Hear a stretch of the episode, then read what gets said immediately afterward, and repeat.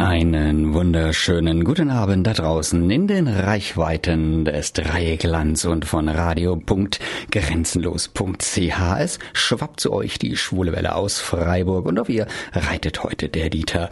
In unserer beliebten Showreihe Oh Happy Gay habe ich heute einen Schwerpunkt, der auf der Ehe für alle liegt. Dazu spreche ich mit verschiedenen Personen, zum Beispiel mit Freddy und Basti, die sich vor kurzem verlobt haben, mit dem Musicalstar Michael Heller und mit Hans-Dieter Straub und Helge Birke von der SPD, die recht direkt etwas mit der raschen Freigabe der Ehe für alle zu tun hatten. Und dann habe ich auch noch eine Stellungnahme des Standesamtes Freiburg. Aber es gibt noch mehr in der Sendung, die Verlosung von zweimal zwei Gästelistenplätzen für die größte und wichtigste Gay-Party der Regio, das Schwule Stands im Gasthaus Waldsee in Freiburg, Filmbesprechungen und TV-Tipps zum Beispiel und natürlich auch Musik. Und damit fangen wir jetzt gleich mal an. Und zwar mit einem Stück, das inzwischen gar nicht mehr aktuell ist, aber vielleicht magst du oder mögt ihr etwas Aktuelles an mich richten? Dazu gibt es die Möglichkeiten. Ihr wollt uns im Studio kontaktieren? Einfach auf unsere Website www.schwulewelle.de gehen, den Chat anklicken, einen Nickname eingeben und schon geht's los. Oder mailt uns unter studio.schwulewelle.de oder aber über Facebook, dort Schwulewelle in zwei Wörtern und schon geht's los. Oder eine Nachricht über unseren Gay Romeo Club, der da heißt Schwule Welle. Diesmal in einem Wort geschrieben nicht mehr ganz aktuell. Das sagte ich ja bereits. Aber inzwischen hatte ja nämlich die gute Frau Bundeskanzlerin Angela Merkel ihr Bauchgefühl, das sie zur Ablehnung der Eheöffnung gezwungen hatte, abgelegt und den Weg freigemacht durch die Aufhebung des Fraktionszwangs. Der Rest ist Geschichte. Am 30. Juni 2017 wurde im Deutschen Bundestag die Eheöffnung beschlossen das Lebenswerk von Volker Beck, dem Abgeordneten der Grünen, der von seiner Partei ja für die nächste Wahl nicht mehr aufgestellt worden war. Der Bundesrat stimmte zu, der Bundespräsident unterschrieb das Gesetz, es wurde im Bundesgesetzblatt veröffentlicht und nun können theoretisch die Standesämter ab dem 1. Oktober loslegen mit den gleichgeschlechtlichen Eheschließungen. Wie das in Freiburg aussieht, habe ich mal bei der Stadt angefragt. Damit nicht genug, ich habe noch mehr Menschen gefragt, zum Beispiel den Freddy und den Basti aus Schweinfurt. Am Telefon begrüße ich jetzt Bastian und Frederik, zwei junge Männer, die es sportlich voll drauf haben und schon seit einiger Zeit ein Paar sind. Ich sprach schon einmal Anfang April mit ihnen, da war ihre gewonnene deutsche Meisterschaft im Discofox das Thema, kann man übrigens noch in unserem Podcast nachhören. Und weil mir das Interview mit dem einen sympathischen Jungen so gefallen hat, dachte ich, hm, mal nachfragen, was die beiden von der Ehe für alle halten. Jetzt schließlich sind sie ja schon lange ein Paar und könnten in Versuchung geraten. Und ja, sie sind wieder bereit, mit uns zu plaudern. Herzlich willkommen auf der Schulwelle, Frederik und Bastian. Hallo. Hi, grüßt euch. Wie lange seid ihr denn schon zusammen, Basti? Letzten Monat haben wir unser Dreijähriges gefeiert. Hey, Glückwunsch nachträglich. Dankeschön. Das ist ja schon in, in schwulen Jahren gerechnet 30-Jähriges, also von daher Gratulation. Schon die Silberhochzeit hinter euch. Hättet ihr denn damals, als ihr zusammengekommen seid vor drei Jahren, hättet ihr damals schon gedacht, dass ihr irgendwann mal heiraten könntet, wenn ihr denn wolltet, Freddy? Also eigentlich so richtig nicht, oder was? Also wir hatten eigentlich nie großartig dran gedacht, dass wir irgendwann mal heiraten könnten, weil damals war es ja noch so, dass es eben nicht erlaubt war. Oder ich weiß gar nicht, ob es da schon die, die Homo-Ehe gab. Aber die Partner, die eingetragene Lebenspartnerschaft, das Unaussprechliche, was kein, irgendwie kein Mensch richtig aus, über Lippen kriegt. Ja, der Romantenkiller par excellence, gell? Möchtest du mit mir eine eingetragene Lebenspartnerschaft eingehen? Ja. Darf ich vorstellen, das ist man verpartnert. Das kann man irgendwie auch nicht sagen. Ja. War gar nicht abzusehen und deswegen habt, habt ihr euch gar keine Gedanken drüber gemacht, oder? Ja, eigentlich schon. Das war, kam jetzt auch total plötzlich und so. Also eigentlich haben wir da nicht mit gerechnet. Ja, Was haltet ihr denn jetzt von der Öffnung der traditionellen Ehe so prinzipiell? Naja, zum einen ist auf jeden Fall ein Fortschritt für die Gesellschaft. In meinen Augen auf jeden Fall bringt es mehr Toleranz. Ob die Akzeptanz damit nachzieht, ist die andere Frage, aber die Toleranz, also der erste Schritt ist, finde ich, schon mal gegeben. Deswegen finde ich es einen richtig guten Fortschritt für die Gesellschaft. Mhm. Ja. Kann ich mich eigentlich auch nur anschließen. Ähm, vor allem halt der Gleichstellung äh, wegen, dass jetzt auf jeden Fall gesetzlich die Gleichstellung voll da ist. Wie es dann in der Gesellschaft aussieht, äh, wie das umgesetzt wird und so, ist dann nochmal eine andere Sache. Aber gesetzlich ist auf jeden Fall jetzt die Gleichstellung vorhanden. Mhm. Also die Basis ist schon mal da.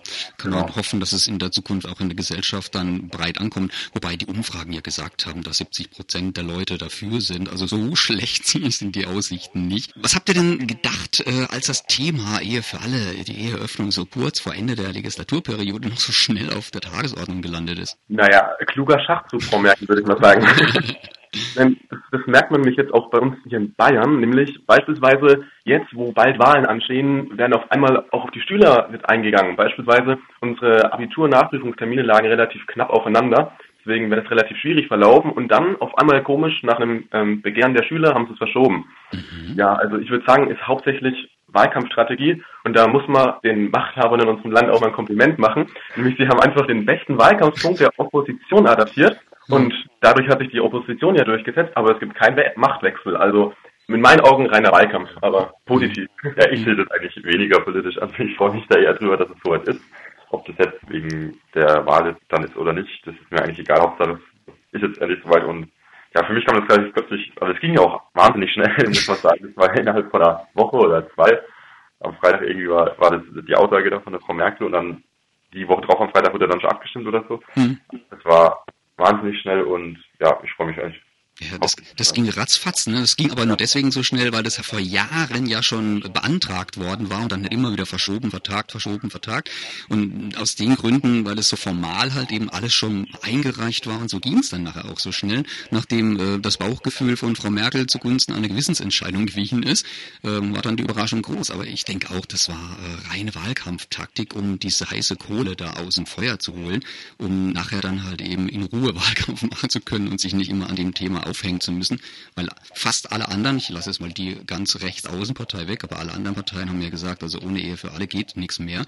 Ähm, dem, dementsprechend hatte die CDU, CSU natürlich da ein kleines Handlungsbedarfproblem.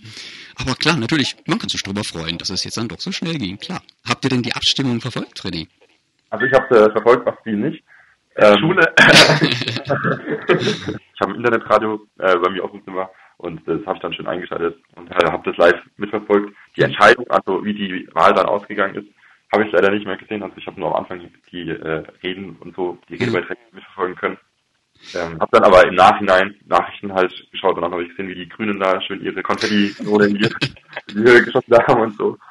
Und ja, ich fand es dann auch ehrlich gesagt überraschend, dass Frau Merkel ähm, dann dagegen gestimmt hat. Also ich habe eigentlich gedacht, so wie sie gesprochen hat und so, dass sie dann doch dafür stimmen wird. Hm. Relativ überraschend für mich, aber ja, ich denke auch, das war auch Wahlkampftaktik, um es halt mit den Konservativen nicht ganz zu verprellen. Ja. Äh, hat sie dann halt doch äh, ihrem Bauchgefühl gereicht, oder? Ja, hat dann im Prinzip beide Seiten glücklich gemacht, sozusagen. Ja, ja, genau, so. das ist alles geschickt. Also man kann ja alles nachsagen, aber ungeschickt ist in der, in der Hinsicht nicht, nee, wirklich. Ja. Hat, hat euch denn das berührt, dass das Ergebnis, dass es jetzt halt eben plötzlich doch mit einer überraschend großen Mehrheit im Bundestag angenommen wurde, Freddy? Wahlanzug geweint habe ich nicht. Aber, also ich habe mich natürlich schon riesig gefreut. Danach bin ich auch gleich zu ein paar Kollegen hingegangen, habe gemeint, ey, hast du schon gehört, äh, die alle gibt alle, ja doch, für alle heißt da, ja. äh, gibt es. Und da war größtenteils dann auch die Rückmeldung positiv, nur wir haben eine, die ist etwas, ja, ich weiß auch nicht, strenger eingestellt, sagen wir mal so. Mhm. Und die hat dann auch, die hat mir dann die Laune ein bisschen genommen und hat dann gesagt, ja, es gibt eigentlich viel wichtigere Themen zu diskutieren und so. Und da habe ich halt nicht so wirklich für mich gefreut, da habe ich gedacht, okay, ja, dann Okay, danke. danke fürs Gespräch. Aber, ja, genau. Natürlich gibt es viele wichtigere Themen, aber das ist halt auch ein wichtiges Thema und man kann ja nicht Ewigkeit das vor sich herschieben. Hm. Von daher, das ist halt meine Meinung gewesen, aber. Ebenso in dem Moment berührt einen das halt weitaus mehr als irgendwelche anderen Geschichten, klar, natürlich. Ne? Ja, genau. So im Oktober soll es dann ja, also so wie ich ja ein Maß verstanden habe auf dem Kölner CSD, also wenn nichts dazwischen kommt, möglich sein, als schwules Paar auf dem Standesamt die Ehe einzugehen. Ist das ein Thema bei euch? Läuft da schon ein Antrag, Basti? Ja, also, also so der Antrag beim Standesamt, der läuft noch nicht, aber. Okay. Aber erst müsst ihr euch ja einig werden, ne? ja, der andere Antrag, der lief schon, ja. Der ist schon gelaufen. Theoretisch. Was heißt theoretisch? Praktisch ja, auch, praktisch auch, ja. und, und, und wie lief der ab? So mit richtig auf die Knie gehen und allem drum und dran und Ringchen? Oder wie habt ihr das gemacht? Ja, ja, und zwar, wir hatten schon vor circa einem Jahr in weißer Voraussicht mal Ringe gekauft. Die lagen dann eine Weile in meinem Schreibtisch. Mhm. Und dann hatte ich halt das Gefühl, ja, jetzt ist so die Zeit dazu gekommen. Mhm.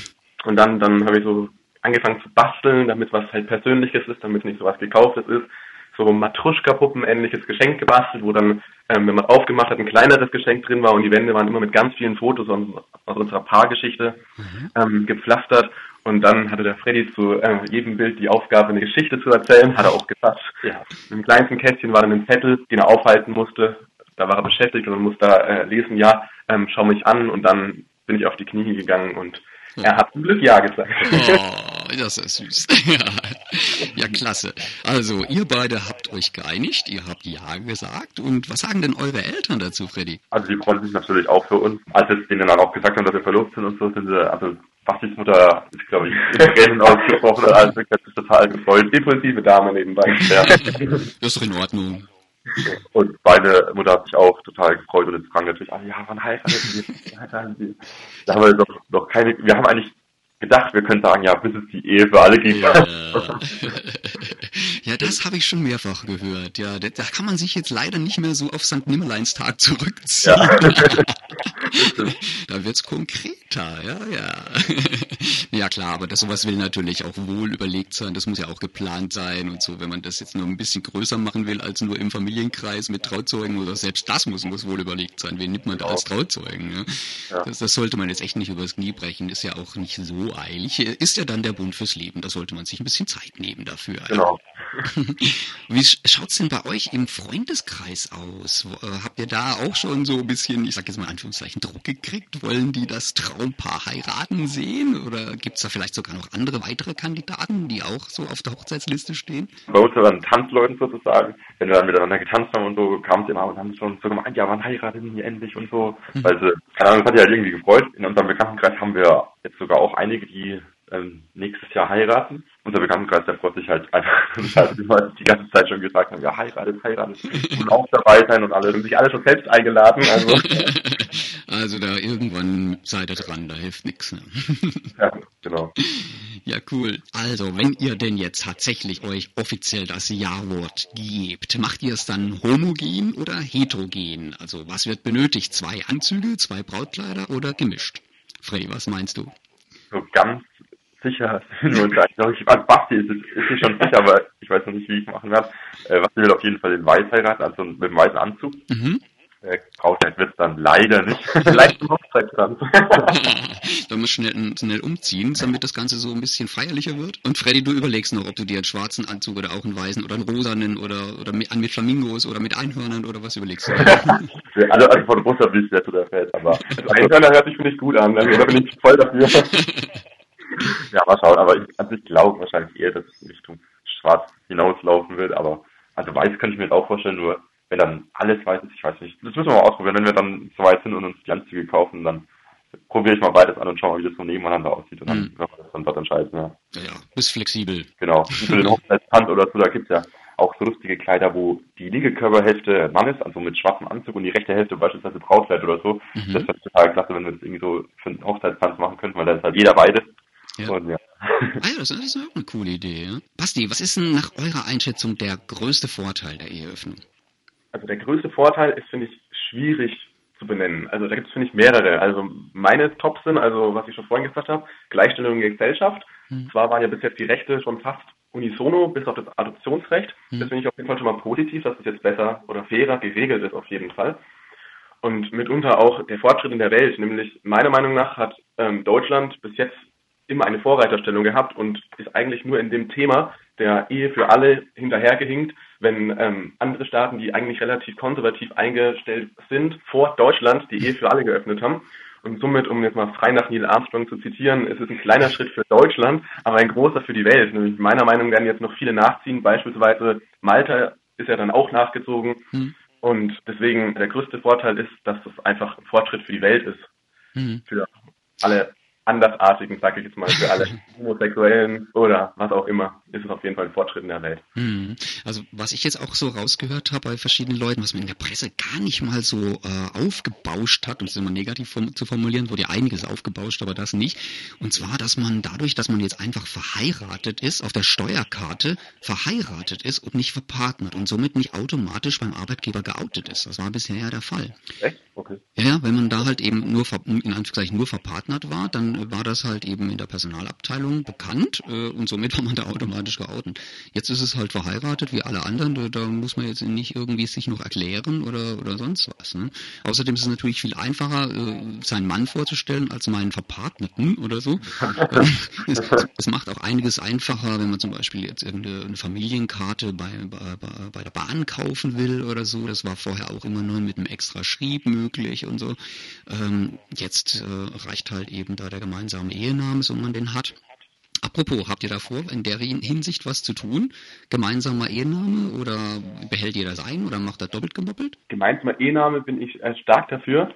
Ganz einfach, mein Nachname ist mit Z. Ich habe eine persönliche Aversion gegen das Z zu schreiben. Also, oh. Ah, okay, dann macht, machst du es dann lieber Z-los, das Ganze. Genau, deswegen bin ich dafür Freddys Familiennamen. okay, cool. Ja, dann wäre das auch schon mal geklärt. Ne? So auch nicht schlecht. Dann kannst du schon mal üben, die Unterschrift, ne? die ändert sich dann ja. auch kein Problem mit, also.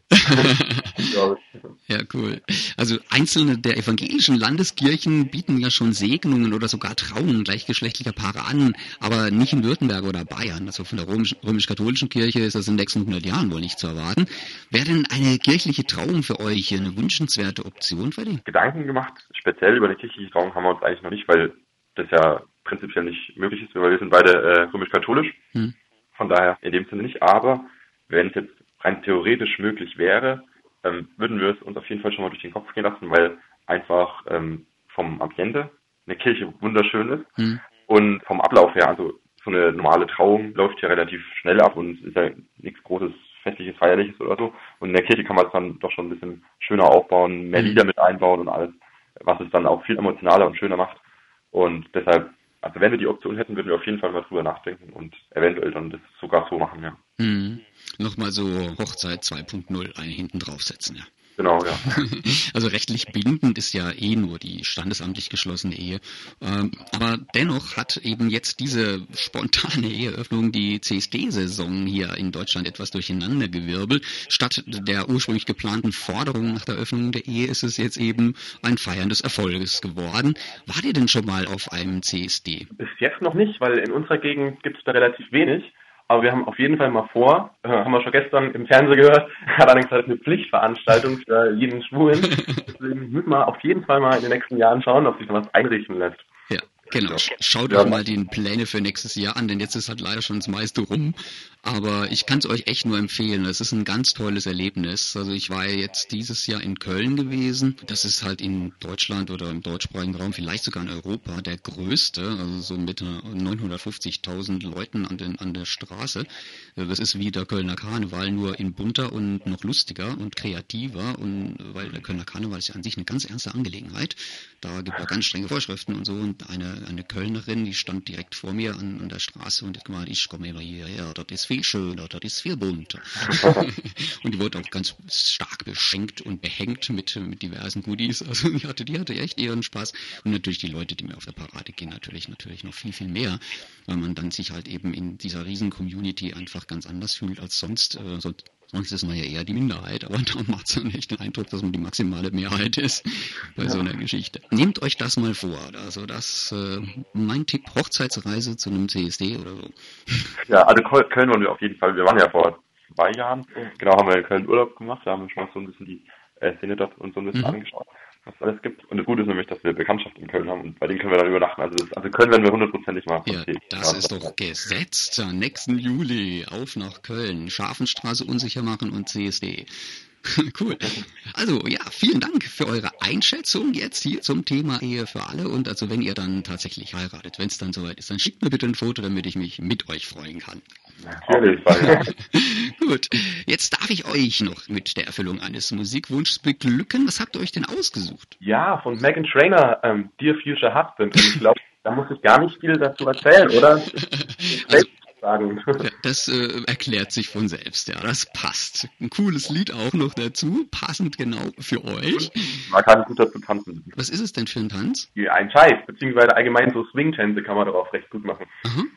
Okay. Etwas schneller, das ist ganz ist relativ anstrengend und halt auch, weil Dear Future hast du doch relativ schnell ist auch vom Tempo. Aber ja, ah, ja. man kann nicht was für seine Figur machen. Du lohnst dich, fang an zu tanzen. genau, jetzt können nachher alle eine Runde tanzen und atemlos werden dabei vor lauter Glück. das freut mich, dass wir kurz miteinander plaudern konnten und ich bedanke mich nochmal recht herzlich und wünsche euch noch eine tolle Zeit. Danke. Danke, danke auch. Ciao. Ciao. Ich sprach mit Bastian und Frederik, einem schwulen Paar aus Bayern, über Einstellung zur Ehe für alle. Für die beiden jetzt Dear Future Husband von Megan Trainer. Hallo, ich bin Frederik. Und ich bin Basti. Und wir finden, es ist genug Ehe für alle da. Und ihr hört die schwule Welle bei Radio Dreieckland.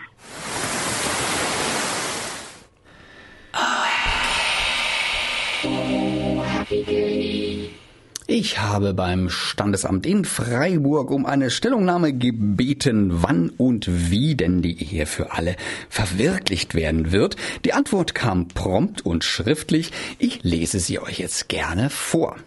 Ab welchem Datum ist in Freiburg die Eheschließung für gleichgeschlechtliche Paare möglich? In Freiburg öffnen wir am Mittwoch, den 4. Oktober, das Trauzimmer erstmals und an diesem Tag auch ausschließlich für die ersten gleichgeschlechtlichen Paare, die eine Ehe schließen. Es gibt noch freie Termine. Bei Interesse einfach bei uns melden. Telefon Freiburg 0761 201 3154. Wir freuen uns. Was ist im Vorfeld zu beachten? Der Eheschließung selbst geht die Anmeldung der Eheschließung voraus. Hierbei prüfen wir, ob alle Voraussetzungen für die Eheschließung vorliegen, zum Beispiel Volljährigkeit und dass nicht noch eine Ehe oder Lebensgemeinschaft besteht. Gerne beraten wir die Paare, welche Dokumente sie hierfür mitbringen sollten. Wo finden die Trauungen statt? Die Trauungen finden in unserem wunderschönen Trauzimmer am Rathausplatz statt. Wenn die Paare ihre bestehende Lebenspartnerschaft in eine Ehe umwandeln möchten, dies aber nicht im Trauzimmer geschehen soll, sondern in den Büroräumen, kommen wir natürlich auch diesem Wunsch nach. Gibt es Unterschiede zur Trauung von gemischtgeschlechtlichen Paaren? Nein, da gibt es keine Unterschiede. Auch bei der Begründung der Lebenspartnerschaft haben wir bei der Gestaltung der Zeremonie nie Unterschiede gemacht. Das Trauzimmer ist auch für die gleichgeschlechtlichen Paare schon seit mehreren Jahren geöffnet. Es war uns immer ein Anliegen, in einem würdevollen und schönen Rahmen den Bund fürs Leben zwischen gleichgeschlechtlichen Partnerinnen und Partnern zu schließen. Gibt es bereits Terminvormerkungen? Wir haben bisher für fünf Paare, die direkt in die Ehe starten möchten, Trautermine vereinbart. Außerdem für acht Paare, die in einer eingetragenen Lebenspartnerschaft leben und diese in eine Ehe umwandeln, also ein Upgrade in die Ehe haben möchten.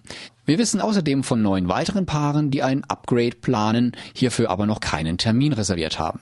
Interessant ist, dass wir derzeit einige Paare haben, die eine eingetragene Lebenspartnerschaft begründen, solange dies noch möglich ist. Manche Paare hatten die Verpartnerung schon länger geplant und wollen nun nicht auf einen Termin nach dem 1.10. umsteigen. Andere wollen gezielt nur eine eingetragene Lebenspartnerschaft begründen. Wie ist das Zahlenverhältnis von männlichen zu weiblichen Paaren und das von gleichgeschlechtlichen zu gemischtgeschlechtlichen? In den vergangenen Jahren war die Zahl der gleichgeschlechtlichen Paare sehr konstant.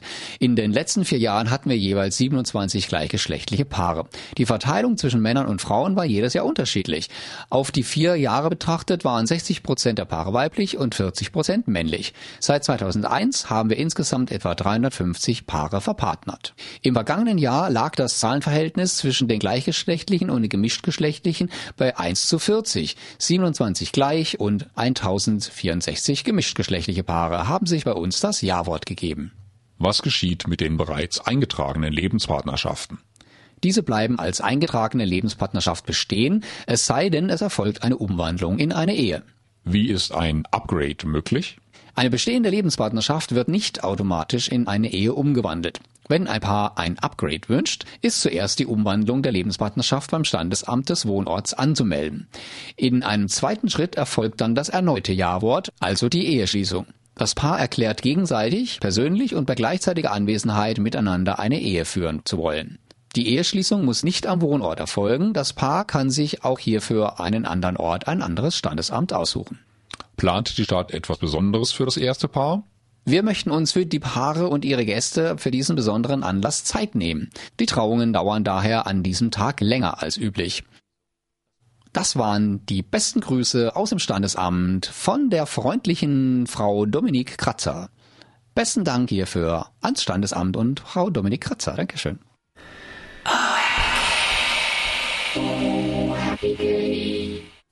Am Telefon begrüße ich jetzt bei Oh Happy Gay einen jungen Mann, auf den alles unseres Sendungstitels passt. Er ist O, Oho sogar. Und er ist happy, meistens jedenfalls. Und er ist gay. Und dazu ist er auch noch ein Star, ein Musical-Star. In der Leitung ist Michael Heller. Hallo Michael, schön, dass du dir Zeit genommen hast. Ja, hallo, freut mich dabei zu sein.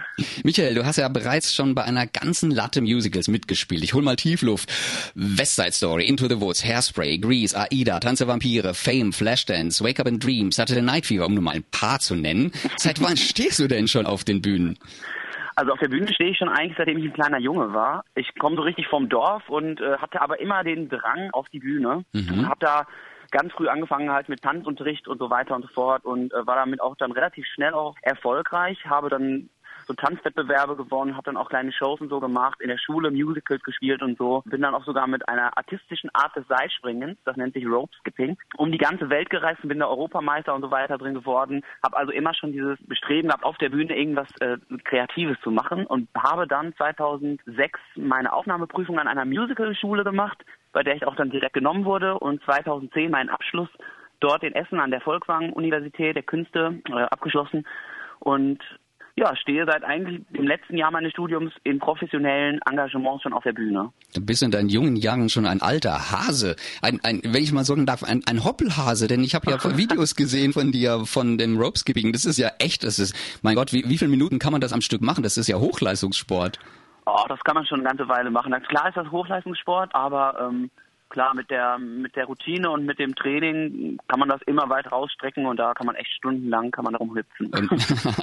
also man muss ja nicht unbedingt einen halben Meter hochhüpfen, so ein paar Zentimeter reichen, um das Seil wieder drunter durchzukriegen. Genau. Ah ja, und da machen Nur normal springen ist natürlich langweilig, deswegen wird das auch koordinativ dann anspruchsvoller. Man macht über Kreuz, man hüpft auf dem Hintern sogar oder äh, schmeißt das Seil durch die Gegend und so weiter. Es gibt ganz wilde Tricks. Das kann man immer schlecht erklären, das muss man eigentlich mal gesehen haben. Aber wie du schon sagst, bei YouTube, wenn man bei Michael Heller Rope Skipping eingibt, da findet man eine ganze Menge.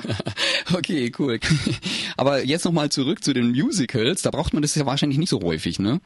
Rope Skipping. Ja, also ich baue das immer mal wieder ein, wenn es die Möglichkeit gibt. Ähm, aber in so festen Shows wie Tanz der Vampire oder Grease, da passt das natürlich thematisch nicht rein. Mhm. Ähm, aber zum Beispiel bei Fame, das sind so Studenten irgendwie an einer Kunsthochschule und da gab es halt eine Nummer, wo ich das mal mit einbauen konnte. Und das kommt immer mal wieder vor. Ein kleines Bonus-Feature. Genau. aber welches war denn bisher so dein liebstes Stück, bei, bei dem du mitgespielt hast? Also mein liebstes Stück und das auch das bekannteste Stück, was ich gemacht habe, das war Tanz der Vampire. Da habe ich die Hauptrolle des Alfreds gespielt. Das ist die Rolle, die der Roman Polanski damals auch in dem Film mhm. aus den 60er Jahren gespielt hat. Und ähm, das war für mich eine ganz tolle Zeit, äh, in dieser Show dabei zu sein. Das geht um Vampire und um Blut und äh, alles ist sehr dramatisch und so, trotzdem auch sehr witzig. Und äh, das war also als Schauspieler und als Sänger meine allerliebste Rolle. Ich musste da zwar gar nicht tanzen, aber es war einfach so ein so eine tolle Erfahrung, das achtmal die Woche in Berlin im Theater des Westens auf der Bühne hm. zu präsentieren. Das war wirklich so ein Herzenswunsch den und auch eine Traumrolle, die ich mir da erfüllt habe. Mhm. Und ja, da habe ich ganz tolle Erinnerungen dran. Hm, sehr schön. Und was für ein Stück barg die größte Herausforderung? Ja, das ist ganz schwierig zu sagen. Jedes Stück hat irgendwie eine Herausforderung. Es kommt immer darauf an, was man auch in der Show so macht. Ähm, wie gesagt, zum Beispiel bei Tanze Vampire, da habe ich sehr viel gesungen und auch sehr viel geschauspielert. Da war die Herausforderung jeden Tag wirklich ein super Niveau mit seiner Stimme, äh, obwohl auch man mal krank ist und so weiter, dort abzuliefern. Das war eine riesen Herausforderung für mich. Auch andere Shows, die ich gespielt habe, wie Grease zum Beispiel, da war sehr, sehr viel Tanz drin. Mhm. Da war das wirklich eine Herausforderung auch an den Körper, dass man das durchhält, auch dann achtmal die Woche das zu machen und da nicht irgendwie jetzt äh, schlapp zu machen das war eine ganz andere Herausforderung. Also das kann man irgendwie mhm. schlecht sagen. Was war jetzt das Schwerste oder so? Es ist gerade beim Musical, dadurch, dass man viele Facetten da abdecken muss, gibt es ja in jedem Bereich eine Herausforderung mhm. und das macht es auch so spannend. Mhm. Ja klar. Das hast du vorhin schon gerade gesagt, einen Traum hast du dir schon erfüllt, denn Alfred aus Tanz der Vampire. Gibt es noch eine andere Traumrolle oder ein anderes Stück, was du unbedingt mal gerne spielen würdest? Ja, da gibt's eine Sache, die würde ich, oder beziehungsweise zwei Sachen. Eine Sache, die ich für mich sehr gerne machen würde, und das ist der Frankie Valley in Jersey Boys. Das Stück ist nicht so bekannt in Deutschland. Es geht da um Frankie Valli and the Four Seasons und das ist so eine amerikanische Vokalgruppe gewesen und dieser Frankie Valli hat eine sehr, sehr hohe Stimme, so eine Falsettstimme mhm. und ich singe unheimlich gerne in dieser Lage. Und diese Show, die würde ich so gerne mal spielen. Ich habe aber die Befürchtung, die wird es in Deutschland hier nicht so geben, weil das natürlich für die Deutschen nicht so eine Thematik ist, mit der sie sich auskennen. Und für meine Mutter würde ich allerdings gerne mal, obwohl für mich wäre das auch toll, beim Starlight Express mitspielen. Da gibt's die Rolle des Rustys, die würde ich auch unheimlich gerne mal spielen. Das ist die Hauptrolle dort. Hm. Ja, Kann, kannst du denn gut, kannst du denn gut Rollschuh laufen? Ja, ich kann, ich bin ja sehr sportlich und äh, das lernt man natürlich dort. Da hat man ein dreimonatiges äh, Training, Rollschuhtraining, bevor man dann auf die Bühne kommt. Normalerweise sind immer Probenzeiten beim Musical so vier bis sechs Wochen, aber beim Starlight Express äh, proben sie drei Monate, wie gesagt, mit den Darstellern, weil sie ja diese Herausforderung des Rollschuhfahrens auch bewältigen müssen. Und das kann man nicht so von heute auf morgen in dieser Perfektion lernen, die sie da machen. Meine Mama, die wäre da mega froh drüber. Es ist ihr Lieblingsmusical. Alleine deswegen müsste ich das eigentlich mal machen. Ja, da drücken wir dir mal ganz fest die Daumen. Das Danke. hast du ja schon gesagt, Musicaldarsteller, der hat ja so einiges auf dem Kasten zu haben. Was unterscheidet denn jetzt einen Musicaldarsteller von, sagen wir mal, einem Filmschauspieler? Ja, ein Musicaldarsteller muss natürlich in den Sparten Gesang, Tanz und Schauspiel sehr gut ausgebildet sein. Ein Filmschauspieler kann sich natürlich spezialisieren auf eine Sache. Ich will jetzt nicht sagen, dass die Musicaldarsteller dadurch besser sind, irgendwie als die Filmdarsteller oder irgendwie mehr können. Naja, sie können etwas mehr, aber wir als Musicaldarsteller versuchen alles aus diesen ganzen Sachen rauszuziehen. Schauspiel, Gesang und Tanz und da eine gute Basis in allen drei zu schaffen. Mhm. Ja, bei dir ist, kommt ja noch was dazu. Du spielst ja nicht nur, du stehst ja nicht nur auf der Bühne, du bist ja auch Choreograf und gibst Kurse und Unterricht. Ja, genau. Was denn? Ich, ich bin ähm, Choreograf und Regisseur auch. Ähm, jetzt zum Beispiel gerade bei einer Produktion, von der ich auch gerade komme. Ich habe heute zwölf Stunden dafür geprobt. Und das ist die Produktion Wemmix. Das ist ein Familienmusical, was jetzt in Potsdam Ende September spielt, im Nikolaisaal. Und da bin ich als Regisseur und Choreograf engagiert worden und äh, bringe das Ganze dort in eine Form.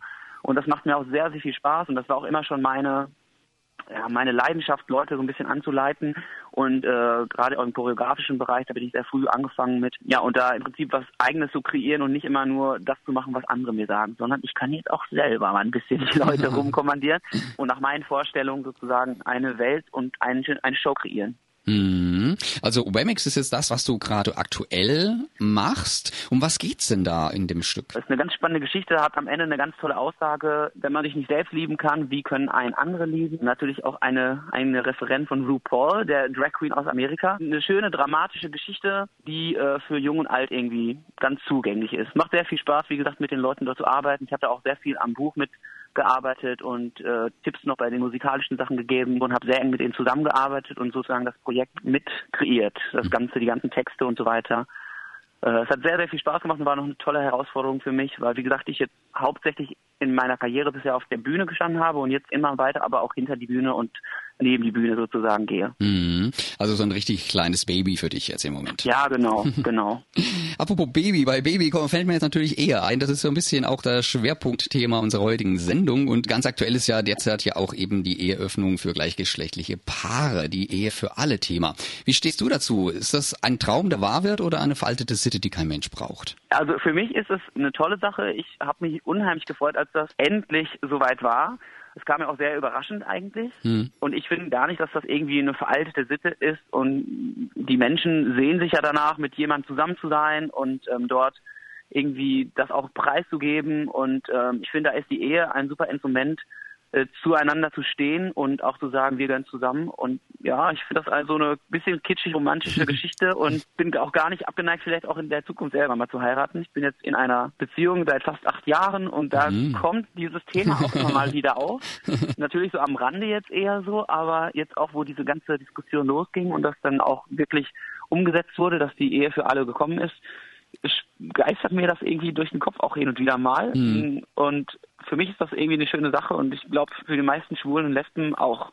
Also so wie ich das äh, von Freunden und von Bekannten so mitgekriegt habe. Ja, da ist das irgendwie so ein Knoten geplatzt, ne? so ganz, ganz plötzlich. Hätte man jetzt vor ein paar Monaten gar nicht gedacht, dass, es das, dass man das noch erlebt. Nee, das war wirklich, das war wirklich total überraschend und äh, natürlich haben sich alle mega darüber gefreut. Ich glaube, das ist für unsere Szene eine super Bereicherung. Ja, wenn du jetzt schon dir Gedanken so ein bisschen drüber gemacht hast, äh, ob du heiratest oder wenn du heiratest oder dass du heiratest, würdest du denn auf deiner eigenen Hochzeit was singen und wenn ja, was? Oh nein, auf meiner eigenen Hochzeit, da möchte ich doch nicht arbeiten.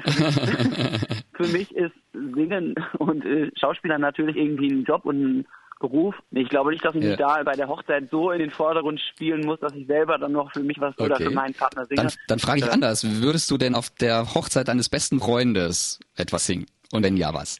Das würde ich auf jeden Fall machen. Ich habe aber auch schon auf einer schwulen Hochzeit gesungen. Mhm. Und zwar letztes Jahr in Berlin wurde ich das erste Mal angefragt. ob ich das machen möchte. Mhm. Und ich musste allerdings Helene Fischer singen, weil, weil das Brautpaar sich das gewünscht hatte. Ja, ich habe das dann natürlich auch gemacht.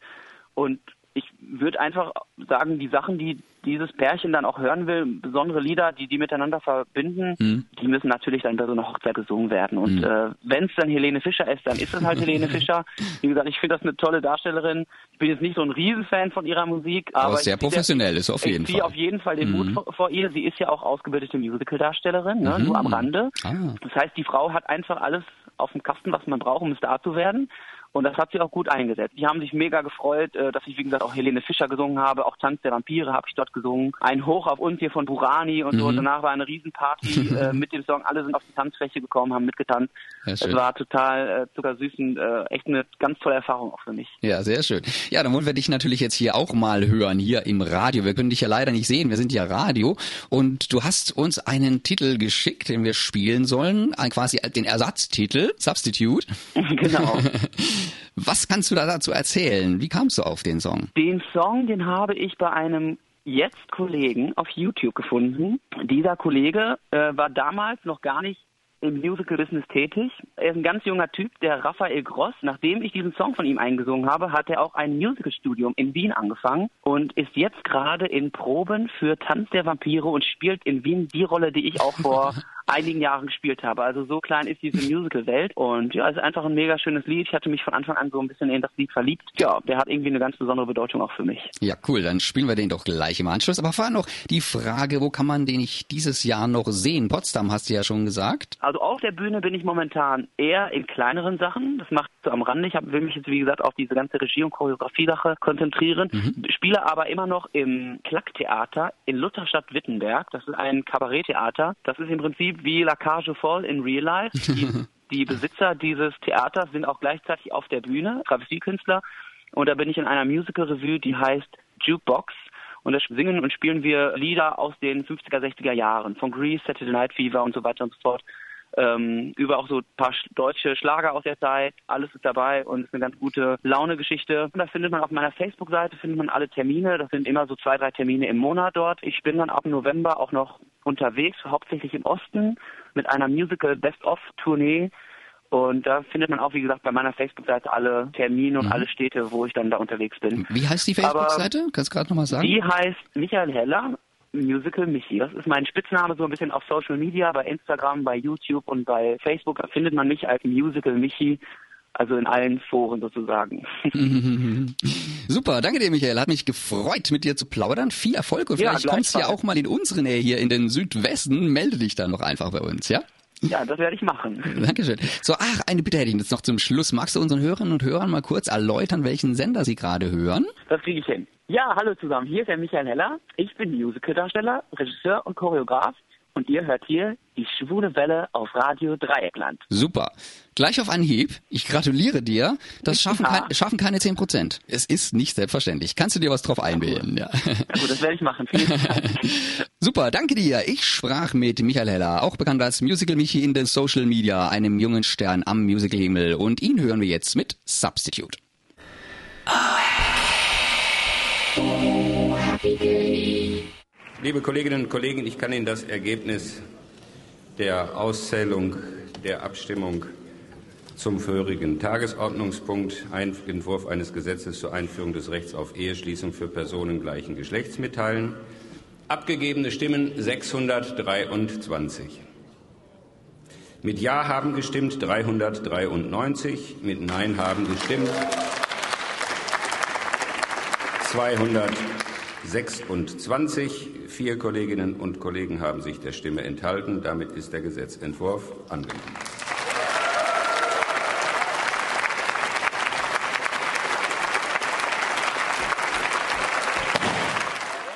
Das war Bundestagspräsident Lammert am 30. Juni beim entscheidenden Moment im Deutschen Bundestag. Im Studio begrüße ich jetzt Helge Birke und Hans-Dieter Straub. Zwei Männer, die politisch engagiert sind und für die Ehe für alle gekämpft haben. Helge ist Vorstandsmitglied und Hans-Dieter der Vorsitzende des SPD-Ortsvereins Eichstätten am Kaiserstuhl. Helge ist zudem Landesvorstandsmitglied der ehemaligen Schwusos, jetzt SPD Queer und Hans-Dieter deren Landesvorsitzender und im Bundesvorstand.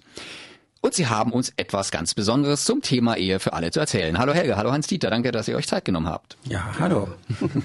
ja, wir freuen uns, dass wir hier sein dürfen. Hans-Dieter, aus uns nahestehenden Kreisen wurde uns zugetragen, dass du in Berlin bedeutenden Einfluss auf den Prozess der letztlich überraschenden Öffnung der Ehe hattest. Wie war das? Ja, das war eine recht komplizierte Geschichte.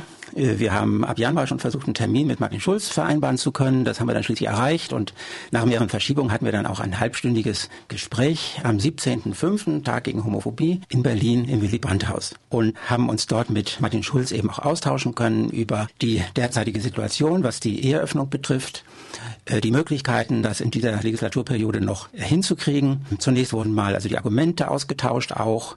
Der Bundesvorsitzende hat dann dargelegt, wie die Situation aus unserer Sicht ist. Und in einem zweiten Schritt habe ich dann darstellen können, wie sich die Situation für mich in meinem Leben dargestellt hat. Ich habe also sozusagen Martin Schulz mein Leben erzählen können. Ich bin 71 Jahre alt, bin quasi unter dem Paragraphen 175 aufgewachsen und habe damit ja erlebt, was das bedeutet, dass man äh, stigmatisiert wird, dass man auch darunter persönlich sehr, sehr leidet, mit der Situation gar nicht zurechtkommt, sich moralisch schlecht fühlt. Ja, das, das geht bis hin zur Selbstverachtung und, und das in den Griff zu kriegen, war ziemlich schwierig und äh, hat sich dann auch fortgesetzt und man wird es auch im Leben eigentlich nicht wieder los. Und diese Situation habe ich versucht, dem Martin Schulz deutlich zu machen und habe ihm dann auch gesagt, alles, äh, was wir uns an Gleichstellungsdingen vorstellen würden, dass das 2013 im Wahlprogramm der SPD drinne war, dass wir uns auch darauf ja, verlassen haben. Ich hatte die Hoffnung, wie ich mir das mal vorgenommen hatte, dass bis 2017 die Gleichstellung erreicht sein wird und habe gedacht, ja, jetzt wird das was. Habe ihm dann gesagt, jetzt bin ich 71 und mehr muss ich eigentlich nicht sagen. Und dann, ja, dann hat es mich emotional doch ziemlich gepackt, weil ich einfach, äh, ja, kaum noch weiterreden konnte. Und offensichtlich ist äh, da auch ein Funke übergesprungen. Der Martin Schulz hat, glaube ich, dann auch emotional begriffen, was es bedeutet. Also nicht nur zu wissen, sondern auch mitzuempfinden, was es bedeutet, wenn man äh, so aufgewachsen ist, wenn man so gelebt hat und was dieses Thema Eheöffnung für uns bedeutet hat. Und äh, danach war klar, dass die SPD eine rote Linie einziehen wird. Das heißt, es wird keine Koalition mehr geben, in der die Eheöffnung nicht zugesagt ist. Ja, dann war das Problem, äh, wie weit Martin Schulz jetzt dann auch standhaft bleiben wird. Er hat den Vorstand hinter sich gebracht, den Bundesvorstand hinter sich gebracht und dann beim Bundesparteitag er sehr dezidiert gesagt, dass wir keine Koalition ohne die Eheöffnung eingehen werden und dass äh, er keinen Koalitionsvertrag schließen wird, in dem das nicht steht. Damit war eigentlich klar, dass äh, die CDU, da alle anderen Parteien ja auch diese rote Linie in ihrem Parteiprogramm haben, ähm, war eigentlich für die CDU klar, vor allem für Angela Merkel klar, sie wird keinen künftigen Koalitionspartner mehr haben, der die Eheöffnung nicht verlangt. Das hat dazu geführt, dass sie dann ja die Gewissensfreiheit, die Umstände kennen ja eigentlich alle, dass sie die Gewissensfreiheit sozusagen verkündet hat und auch die Abstimmung freigegeben hat, wobei sie das eigentlich gar nicht kann. Also jeder Abgeordnete ist nur seinem Gewissen verantwortlich. Theoretisch. Theoretisch, ja, aber wenn man Politik macht, muss man natürlich auch sich einer gewissen Disziplin unterwerfen. Aber da war schon klar, dass das nicht mehr funktionieren wird. Und dann hat sie eben diese Gewissensfreiheit sozusagen gestattet, wenn man gestattet sagen darf. Und dann kam es zur Abstimmung und äh, tatsächlich wurde dann auch äh, mit großer Mehrheit für die Eheöffnung gestimmt. Ja, gibt vielleicht noch eine kleine Anekdote, die ganz nett ist. Äh, der Bundestagsabgeordnete Karl-Heinz Brunner hat in der zweitletzten Sitzung des Bundestages nochmal eine Verschiebung der Abstimmung zu diesem Thema beantragt und hat dann selber gegen diesen Antrag gestimmt. Das hat keiner verstanden. Aber er hat sich gedacht, na, es ist noch eine Woche Zeit. Ich beantrage das nochmal, dass es verschoben wird. Das hat nämlich zur Folge gehabt, dass in der nächsten Sitzung dieses Thema auf der Tagesordnung stand und dass es sonst gar nicht hätte abgestimmt werden können. Und wir hätten die Eheöffnung allein aus diesem Grund jetzt nicht. Mhm. Also auch solche kleinen Momente, die eigentlich ja fast so eine Art Zufall waren oder so ein Geistesblitz vom Karl-Heinz Brunner gewesen ist, die können auch so eine Rolle spielen, die im Hintergrund ablaufen. Und das sind Dinge, die man ja sonst nicht nicht so erfährt. Das ist so der berühmte Flügelschlag eines Schmetterlings, der am, am, am anderen Ende dann einen Wirbelsturm auslösen genau, kann. eben, wenn der Sackreis in China umfällt und so weiter. ja, genau. Kennen wir ja alles, die Beispiele, ja. ja. Aber es hat ja dann letztlich alles geklappt mit der Eheöffnung. Können denn die Schwulen und die Lesben jetzt zufrieden sein? Ist jetzt damit die Gleichstellung erreicht? Die Gleichstellung erreicht haben wir natürlich noch bei weitem nicht. Da gibt es noch eine ganze Menge zu tun. Und schon von daher ist es ganz wichtig, dass das Thema Eheöffnung ja jetzt sozusagen abgeräumt ist und damit der Blick auch wieder frei wird für die Themen, die dahinter stehen. Das war ja so eine Art Frontthema, hinter dem man die anderen Themen fast nicht mehr wahrgenommen hat. Und da gibt es ganz wichtige Themen. Zum Beispiel äh, wäre ganz wichtig, um Rollback zu verhindern auch und äh, die ganzen erreichten Dinge äh, zu sichern, wäre es wichtig, dass in Paragraph 3, Artikel 3 des Grundgesetzes, da geht es um die Antidiskriminierung, das heißt, dass Menschen wegen ihrer Religion, wegen ihrem mhm. Geschlecht und so weiter weder bevorteilt noch benachteiligt werden dürfen. Da müsste vor allem auch hinein die äh, sexuelle Identität und geschlechtliche Orientierung. Na, das wäre ein Thema, das ganz wichtig wäre. Das würde eine Festschreibung geben, die dann auch die Verfassungsgerichte in den Stand setzt, diese Rechte auch zu verteidigen, weil es dann Verfassungsrang hätte. Und dann müsste es einen Bundesaktionsplan geben, so wie wir das in Baden-Württemberg haben, den Aktionsplan äh, für Akzeptanz und gleiche Rechte. Und das nächste Thema wäre, äh, dass auch bundesweit äh, mehr unsere Themen im Bildungsbereich zum Tragen kommen. Kann man auch wieder als Baden-Württemberg als Beispiel nehmen, dass in unserem Lehrplan ja die Themen Homosexualität, und so weiter äh, behandelt werden und das auch festgeschrieben worden ist noch als letzter Beschluss der äh, grün-roten Regierung, Vorgängerregierung der jetzigen Regierung. Und das Thema queere Flüchtlinge, da gäbe es auch noch ganz, ganz viel zu tun, auch im Bereich äh, der Erklärung von bestimmten Staaten zu sicheren Herkunftsländern. Äh, da ist man sich ja sehr uneinig. Also da muss auch etwas geschehen. Das sind so die Dinge, die mir gerade einfallen. Mhm. Ja, da ist noch einiges auf der Agenda. Ich denke jetzt auch zum Beispiel jetzt an das Vorgehen bei Transmenschen und auch bei Standesämtern habe ich gehört, hat die Software noch Probleme. Da wird dann zwangsläufig ein Partner zur Frau oder zum Mann gemacht, weil diese Software nur gemischtgeschlechtliche Menschen verheiraten kann. Also die Diskussion läuft gerade, vor allem kommt das aus Bayern. Diese Geschichte mit der Software, das stimmt schon, aber da geht es um die Umsetzung. Die, die Ehe selber ist überhaupt kein Problem. Ja, das ja, also nur die intern ist kein Problem, Problem ja. sondern nachher sozusagen, aber da weiß ich nicht so genau Bescheid, da geht es um die Registrierung. Es gibt Folgeprobleme. Probleme. Wenn zum Beispiel ein Kind zwei Mütter hat, also kein Vater, mhm. dann kann nach derzeitigem Stand wohl, soweit ich informiert bin, kein Pass ausgestellt werden. Und dann kann diese Familie beispielsweise nicht ins Ausland reisen, mhm. weil einfach das Kind keinen Pass kriegen würde.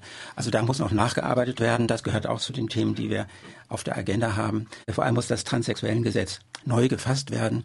Das ist im Moment einfach eine Katastrophe und für die Betroffenen ganz, ganz schlimm, weil Teile einfach ausgesetzt sind ja, da steht dann drin, äh, dass die zurzeit einfach nicht gelten, aber äh, die CDU verhindert eben einfach, dass, da hat verhindert in der Legislaturperiode, dass man endlich an dieses Gesetz herangeht. Äh, beispielsweise müssen diese Menschen zum Beispiel bei einer Geschlechtsumwandlung Gutachten vorlegen, von denen jeder weiß, dass sie Humbug sind, dass sie unsinnig sind, weil sie sowieso nur in eine Richtung ausgehen können. Mhm. Aber das ist eben vorgeschrieben, sie müssen es vorlegen oder es kostet sage und schreibe 8000 Euro, die man einfach zum Fenster hinauswirft. Mhm. Ja, weil man mhm. nicht in der Lage ist, diese Gesetze endlich neu zu fassen. Also mit der Ehe hat das weniger zu tun. Viel wichtiger ist, dass das transsexuellen Gesetz äh, ganz neu gefasst wird. Hm. Außerdem gibt es dazu ein, ein Verfassungsgerichtsurteil schon ja. längst, ja. das das so, verlangt. Sollte eigentlich schon längst ja. passiert sein, ja.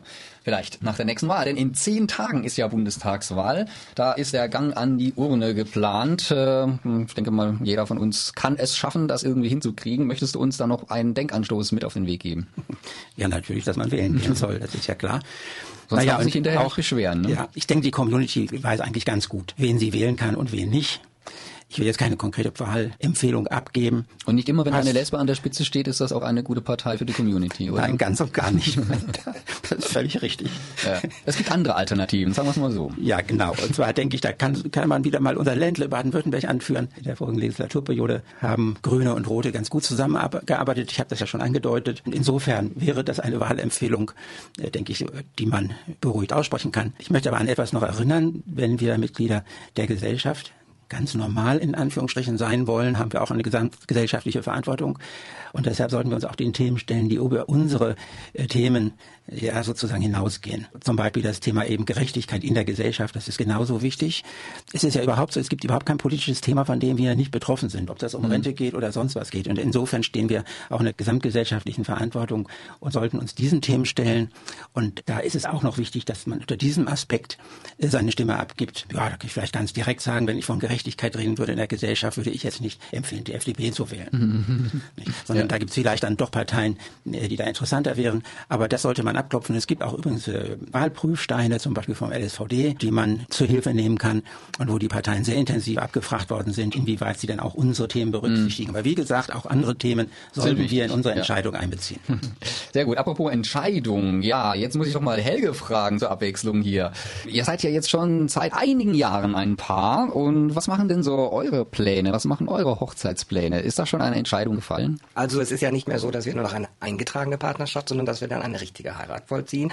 Ähm, Im Moment haben wir da noch zwar nicht den konkreten Termin, aber ich würde das so benennen mit den Worten meiner Mutter, die mir vor ein paar Tagen sagte, jetzt bin ich über 80 und äh, wenn ich noch den Eröffnungstanz mit euch beiden machen sollte, dann solltet ihr euch etwas beeilen mit dem Ganzen. Und das hat uns, glaube ich, auch so ein bisschen den Ansturm gegeben, dass wir das vielleicht auch mal in der nächsten Zeit in Angriff nehmen. Ja, da kann ich euch den heißen Tipp aus dem Standsamt geben. Es gibt noch Termine am 4. Oktober, am ersten Tag, an dem die Eröffnung des Trauzimmers für gleichgeschlechtliche Paare stattfinden wird. Und natürlich danach natürlich auch noch. Also das werde ich meiner Mutter sagen. dann wird sie sich garantiert freuen und wird ihr bestes Kleid rausholen. ja, wunderbar. Aber ich glaube, das hatte ich jetzt auf Freiburg bezogen. Ne? Ja, ich glaube, bezogen. wir hätten dann schon den Mut in Eichstätten sein. Ach so, okay, ja, gut, dann da weiß ich jetzt nicht, aber wie es da, ja, genau, da also, dass man, aussieht. Dass man dann, wenn man in einem Dorf lebt, dass sich dort engagiert und das wissen eigentlich auch alle, äh, dann denke ich, äh, ja, sollte man sich dem auch dort stellen. Sehr gut, ja, vielen Dank für euren Besuch hier im Studio und das interessante Gespräch. Ihr habt jetzt noch einen Musikwunsch frei. Was soll ich euch denn spielen? Also wir haben uns überlegt, wir möchten gerne von Mark Foster sowieso. Alles klar, ja. machen wir gerne. Ich sprach mit Hans-Dieter Straub von der SPD Queer Arbeitsgemeinschaft für Akzeptanz und Gleichstellung in der SPD und seinem Partner Helge über die vielfältigen Ereignisse, die zur Ehe für alle geführt haben und über das, was jetzt noch zu tun ist. Oh, Seit dem 1. September im Handel ist das Drama Carter von Missing Films. Alle drei Hauptrollen spielen mit vollem Körpereinsatz, aber nur zwei davon sind Sprechrollen. Andreas und Stefan. Die dritte Rolle, die des Moses, spielt Toni. Und das ist der titelgebende Carter. Es fällt schwer, etwas über diesen Film zu sagen, ohne zu viel zu verraten und so die Spannung zu nehmen. Darum überlasse ich das jetzt dem Regisseur und Drehbuchautoren Händel Klaus, bürgerlich übrigens Klaus Händel, mit Ä übrigens, ne, den mein lieber Kollege Hartmut interviewt hat. Ich stehe hier bei der Schwulen Filmwoche im Kino Kantelhof in Freiburg mit dem Regisseur und Drehbuchautor des Films Carter, der soeben gezeigt wurde. Carter ist nicht irgendein Film, sondern auch der Gewinner des Teddy Awards 2016. Und so freue ich mich, mit dem österreichischen Schriftsteller, Filmregisseur und Dramatiker sprechen zu dürfen. Herzlich willkommen bei der Schwulen Welle, Händel Klaus. Dankeschön. Hier in Freiburg kam er jetzt sehr, sehr gut an. Also ich war, war, ja fast voll, das Kino. Und ich muss sagen, teilweise war es die Spannung so groß, dass die Leute teilweise ja nicht mehr geatmet haben. Gerade bei der Szene mit der Katze. Darf man nicht spoilern natürlich, gell? Nee, genau, weil ich, ich habe eh Schwierigkeiten, jetzt den Film ganz kurz zu beschreiben. Magst du ihn kurz beschreiben, ohne zu viel zu verraten? Du hast sicherlich da Übung drin. Es ist wirklich die Geschichte einer Vertreibung aus dem Paradies. Wir sehen zwei Menschen zu, Andreas und Stefan, wie sie wirklich ein schönes Leben genießen. Und ich habe so das Gefühl, das Leben, wenn es so schön ist und so glücklich und so immer nur gelingt, bleibt gleichwohl doch gefährdet. Äh, also man hat das Glück nicht auf immer. Also allein schon deswegen, weil wir sterblich sind. Wir werden alle einander verlassen müssen eines Tages und äh, das hängt wie ein Schatten über jedem Glück. Aber in dem Fall von Andreas und Stefan kommt es zu einem Vorfall, der diese Liebe auf die Probe stellt oder sie eigentlich in Frage stellt geradezu und die einen der beiden in einem völlig neuen Licht zeigt, als sich selbst Fremden und auch seinem Freund Fremden.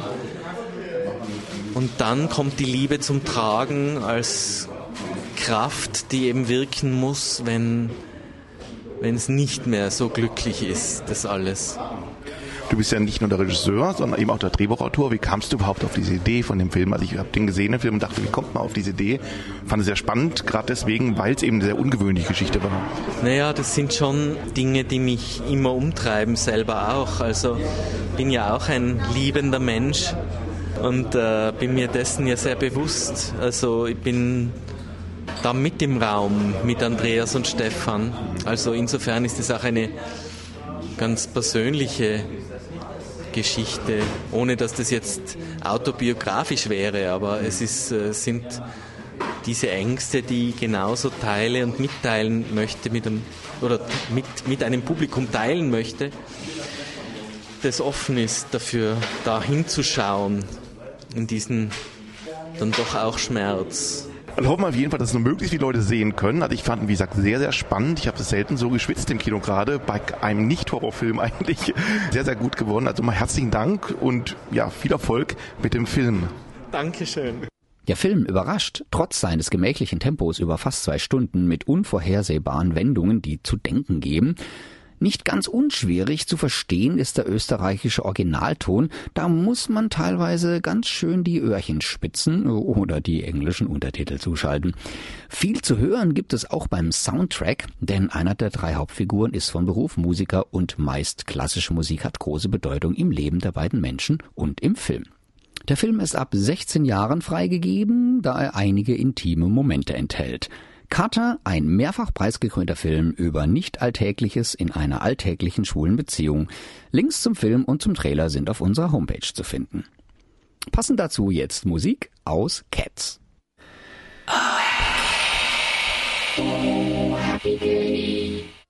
Der zweite Filmtipp auf DVD für heute ist Boy. Ein Junge aus Kingston von Profon. Schreibt sich übrigens B-W-O-Y. Boy. Ein nicht mehr ganz taufrischer, vom Leben und von seiner Ehe gelangweilter und frustrierter US-Amerikaner meldet sich bei einem schwulen Chatportal an. Mit einem Profil, das der Wirklichkeit entspricht. Die Resonanz ist, sagen wir einmal, bescheiden. Aus einer Laune heraus schreibt er sein Profil um, versetzt sich nach Jamaika und gibt sich als Daddy-Typ aus. Prompt kann er sich vor Anfragen aus dem Land, in dem Schwule auch schon gerne mal gelüncht werden, nicht mehr retten. Ein Interessent sticht aus der Masse der anonymisierten Körper heraus. Jenny. Denn er zeigt sein fröhliches Lächeln. Nach einigen Zeilen, die zwischen New York und Kingston hin und her fliegen, kommt es zum Videochat und Brad, so heißt unser Daddy, verfällt dem charmanten Jüngling immer mehr und mehr. Man ahnt es schon als Zuschauer. Jenny leiert Brad Geld aus den Rippen. Dafür bekommt der ausgetrocknete Mann die Aufmerksamkeit und wenigstens virtuelle Zuwendung, nach der er sich so sehnt. Die Geschichte ist zwar erfunden, aber sehr gut erzählt. Ich kenne selbst zwei Fälle in Freiburg, wo das bis dahin ganz ähnlich gelaufen ist. Ist also gar nicht so abwegig. Dennoch wartet der Film mit mehreren Wendungen und einer großen Überraschung auf, die ich jetzt natürlich nicht verraten will. Der Film ist im englischsprachigen Original mit zuschaltbaren deutschen Untertiteln schon für unter 10 Euro zu haben. Boy bedeutet übrigens sowas wie dummer Junge. Und ja, man fragt sich nach dem Genuss des Films, wer von den beiden damit eigentlich gemeint ist. Mehr Infos zum Film und der Trailer sind auf unserer Seite verlinkt. Boy, der Junge aus Kingston, ein unterhaltsamer Film ab 16 Jahren, erschienen bei Profan. Hier und jetzt. Am Donnerstagabend gibt es bei mir zweimal zwei freie Eintritte zur größten schwul-lesbischen Party der Regio zu gewinnen für das schwul Dance im Restaurant Waldsee. Dazu einfach während der nächsten Musik hier anrufen 0761 31028. DJ Carey vom bunten Rauschen in Karlsruhe erwartet dich dann am Samstag, wenn du mit äh, deiner Begleitung, deiner Wahl kostenlos auf die Party kommen willst, dann ruf jetzt an 0761 31028. Ja, damit sind wir eigentlich jetzt für heute mal durch und ich sage vielen lieben Dank. Man kann diese schöne Sendung hier nochmal nachhören und zwar bis zum 22. September in voller Länge in der Mediathek von rdl.de. Danach gibt's noch eine Podcast-Version, die ist dann musikfrei. Die kann man dann auch bei www.schwulewelle.de nachhören und die kann man auch mit einem handelsüblichen Podcatcher abonnieren und verpasst so keinen einen unserer Podcasts. Nächste Woche dann mehr Musik als heute und eben eine gestreifte Überraschung. Bis dahin immer schön schwul bleiben. Tschüss. Mailt uns unter studio.schwulewelle.de oder aber über Facebook. Dort Schwule Welle in zwei Wörtern und schon geht's los. Oder eine Nachricht über unseren Gay Romeo Club, der da heißt Schwule Welle. Diesmal in einem Wort geschrieben. Diese Sendung wurde Ihnen präsentiert von Schwule Welle, dem einzigartigen und nicht zuletzt wärmsten Programm in der Toskana Deutschlands, mit freundlicher Unterstützung von Radio Dreieckland.